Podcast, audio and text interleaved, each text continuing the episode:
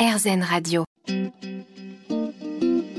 Namasté, le yoga avec Natacha Saint-Pierre. Nous sommes encore une fois avec le docteur en nutrition Alexandra Dalu sur RZN Radio. On parle des façons euh, d'optimiser notre bien-être, notre vie à travers plein de petits gestes qu'on fait au quotidien sur notre tapis de yoga, mais aussi en dehors de notre tapis de yoga.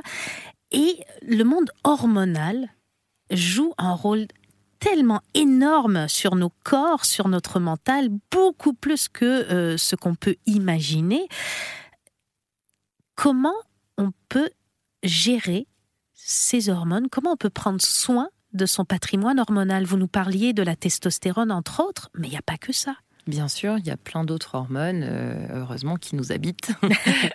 et là, pour le coup, on parle vraiment de cercle vertueux, c'est-à-dire que vous avez des commandes dans le cerveau euh, de la production de toutes vos hormones et euh, toutes les glandes de votre organisme vont être en boucle. On parle de, en anglais de the loop. Mhm. Et s'il y a une glande qui fonctionne mal, c'est pour ça qu'il faut avoir un diagnostic et un traitement pour refaire bien fonctionner cette glande, parce que toutes les autres glandes qui fabriquent les hormones vont être en rapport avec ce dérèglement.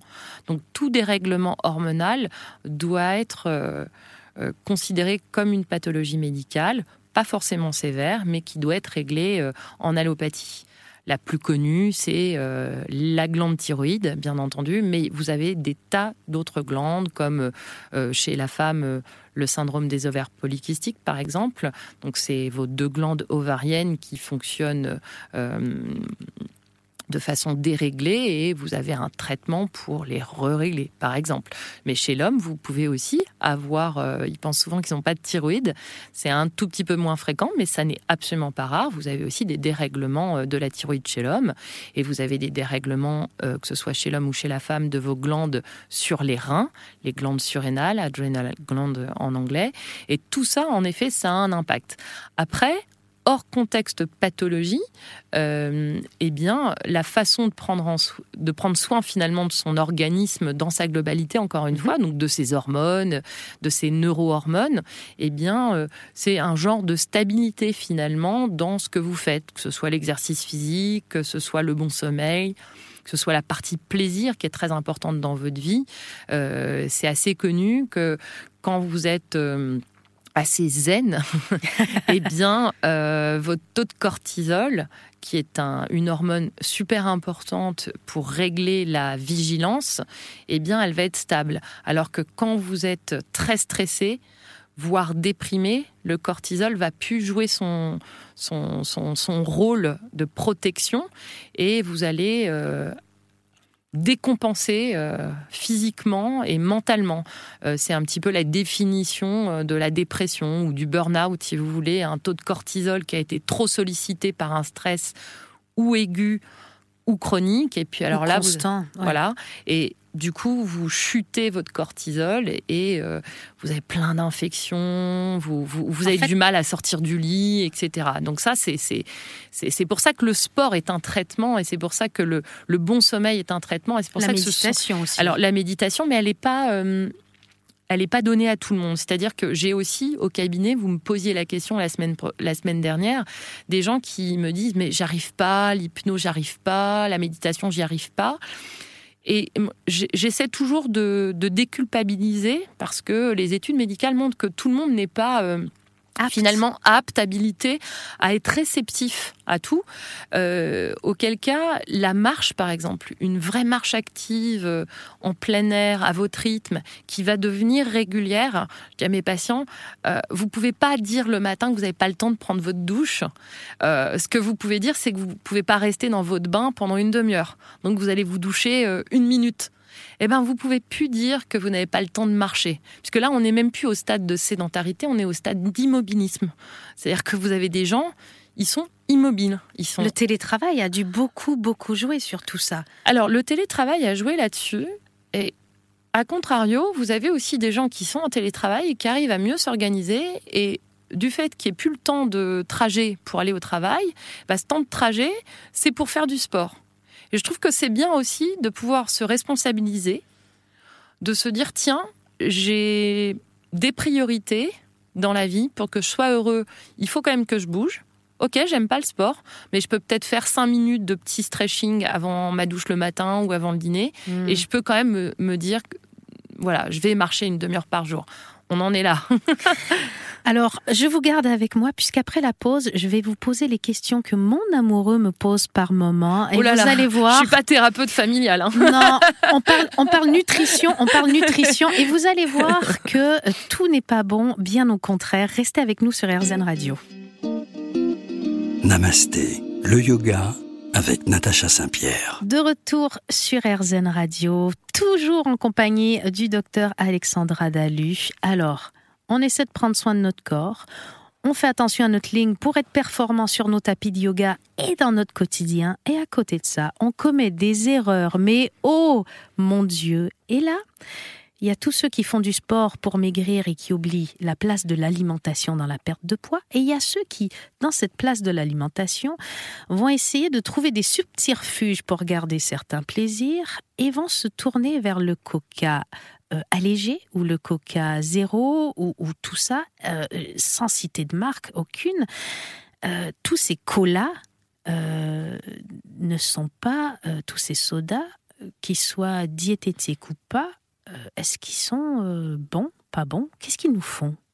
Alors dans la fameuse boisson cola, déjà, il n'y a plus de cola. Parce que la graine de cola, elle est très très intéressante pour la performance euh, physique et mentale, puisque un peu comme la caféine euh, du fameux café Robusta, euh, pendant très longtemps ça a été interdit au dopage. Maintenant vous pouvez euh, vous doper à la caféine et ça réduit votre état de fatigue et ça augmente votre état de performance. Donc la graine de cola, comme le maca par exemple Mhm. aussi, tout ça ça fait partie. Le gingembre, le ginseng sont des des, des, des ingrédients qui sont des dopants naturels très intéressants dans le monde du sport ou dans le monde euh, finalement intellectuel aussi. Tout à fait. Voilà. Euh, le problème du soda, c'est pas que le sucre, c'est également le l'acide phosphate qu'il y a dans euh, le soda.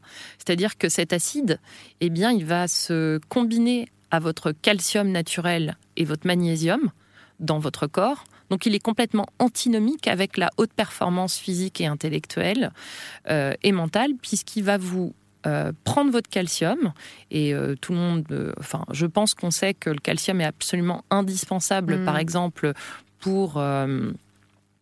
Alors d'abord, le calcium fait mincir. Donc vous voyez comme c'est paradoxal. Le, le calcium est très intéressant pour le muscle, puisque grâce au calcium, le muscle va avoir euh, un fonctionnement normal. Et puis, c'est pareil pour le magnésium. Le magnésium, il contribue à réduire aussi la fatigue physique et mentale. Et le magnésium, il contribue également à avoir un meilleur influx nerveux entre vos cellules. C'est-à-dire que plus vous avez du magnésium, plus il y a une vitesse accélérée de vos informations, par exemple dans le cerveau. Et il y a une meilleure conduction des influx nerveux pour vos muscles. C'est-à-dire que plus vous avez de calcium, plus vous avez de magnésium, eh bien, plus vous allez être performant. Et l'acide phosphate qu'il y a dans le soda va vous prendre ces deux, euh, ces deux euh, micronutriments, va vous prendre ça. Donc c'est complètement antinomique. Donc va nous carencer. Donc va vous carencer. Alors euh, ça va vous prendre aussi votre calcium euh, de vos tendons, de votre ossature. C'est-à-dire que c'est vraiment euh, totalement euh, injustifié de se dire tiens, euh, je vais prendre du soda pour avoir plus la pêche. C'est Ça paradoxal. peut augmenter le risque de blessure? Alors ça augmente le risque de blessure puisque ça affaiblit votre muscle, ça affaiblit votre ossature et ça affaiblit vos tendons. Donc en effet, ça va euh, affaiblir l'ensemble du pilier finalement sportif ou pas. Ça va aussi euh, à amener des calculs dans vos reins, des calculs euh, euh, néphrétiques, c'est-à-dire que ça va euh, faire des petits cailloux de calcium et ça va se retrouver dans votre rein.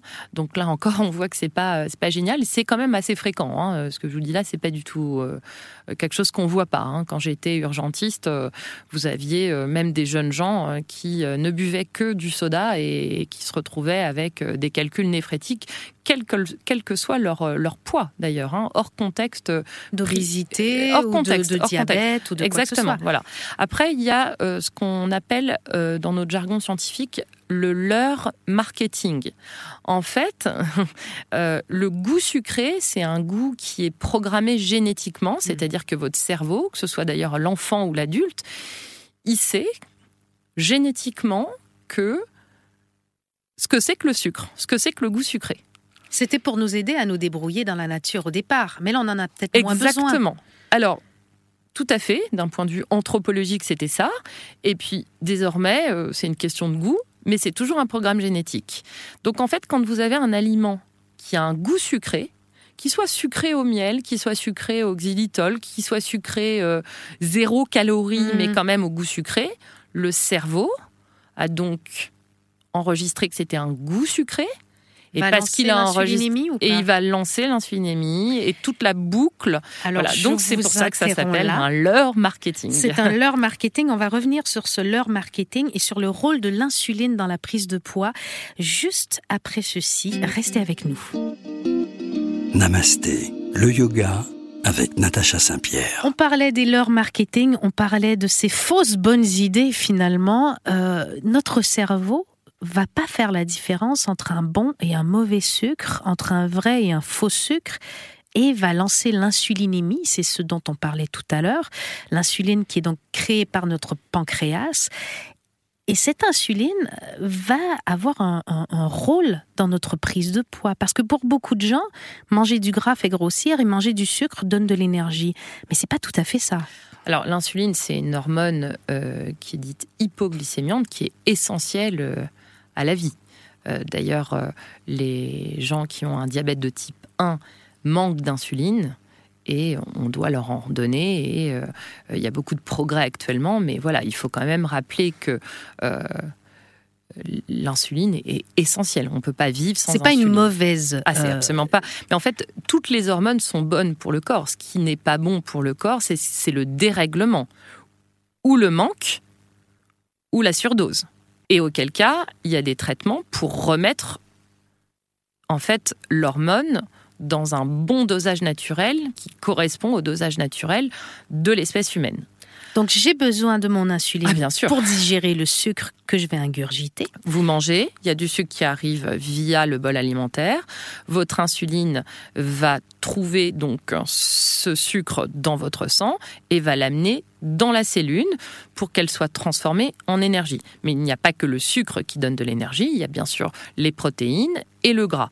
D'ailleurs, dans l'alimentation cétogène, le fameux keto diet, mmh. eh bien vous avez donc le gras qui donne de l'énergie, c'est-à-dire que des œufs qui contiennent pas de sucre vont donner de l'énergie. Euh, si vous avez des œufs avec de l'avocat, avec des noix, avec un petit morceau de fromage et juste un tout petit peu de citron, eh bien, euh, cette alimentation cétogène aura donné de l'énergie. C'est une énergie différente que celle qui est apportée par le sucre, euh, mais même dans l'alimentation cétogène, j'ai écrit sur, euh, sur ça aussi, eh bien, euh, évidemment, il y a toujours quand même un petit peu de sucre. Hein. Vous pouvez aller jusqu'à 50 grammes de sucre par jour dans l'alimentation cétogène. Simplement, il faut comprendre que si vous avez un, une surdose en fait de sucre, si vous, avez, si vous mangez en excès par mhm. rapport à ce qu'il vous faut, si vous mangez trop par rapport à votre besoin, eh bien ce trop va être stocké. Et ça va être un stock qui va se faire sur des jours et des jours et des jours et des mois et des années. Est-ce qu'il y a un maximum par jour que le corps est capable de stocker ou est-ce que le corps euh, peut stocker indéfiniment? Alors indéfiniment, euh, généralement le patient y consulte. Oui. Euh, quand même à un moment, on peut lui offrir une solution. Euh, vous avez des traitements maintenant très, très intéressants pour l'obésité, euh, même le, surpoids. Et vous avez des traitements médicamenteux, vous avez des traitements chirurgicaux. Donc euh, il y a quand même pas mal de choses qui se font actuellement et depuis un certain temps. donc le mot indéfiniment, il serait un petit peu un petit peu euh, exagéré. Euh, oui, voilà, ce serait de la, de la peur pour rien. Il y a quand même des, solutions. Euh, et c'est pour ça que généralement, on parle aussi de métabolisme de base. Tout le monde n'a pas le même métabolisme de base. D'accord. Est-ce qu'il y a bon et mauvais sucre? Alors, vous avez des sucres qui vont être combinés à une matrice qui va être intéressante. Par exemple, le sucre de la tomate, il va être combiné à du lycopène, c'est un antioxydant gras qui est très très très intéressant pour la santé, et il va être combiné à de l'eau et des fibres qui sont comprises donc dans la matrice tomate. C'est un peu comme le titre du fameux film, The Matrix. C'est très étudié en science. C'est-à-dire que vous avez cette nécessité à avoir un principe actif, un ingrédient, combiné avec d'autres ingrédients.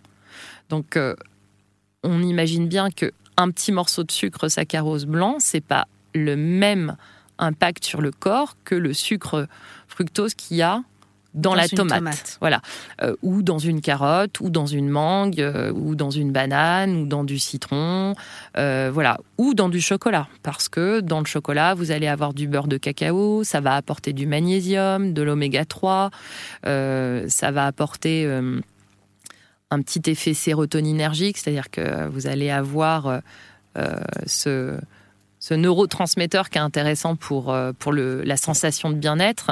Euh, donc, euh, encore une fois, vous avez des sucres qui ne se valent pas. Et tout à l'heure, vous parliez du soda, le sucre du soda. Là, on peut vraiment dire que c'est une calorie vide, voire dangereuse hein, dans le cas du, du, soda. c'est même pas le sucre d'un bon morceau de gâteau. Hein. Hmm. Restez avec nous, on continue à vous informer sur tout ce qu'il y a à faire pour être en santé grâce à l'alimentation dans un instant sur RZN Radio.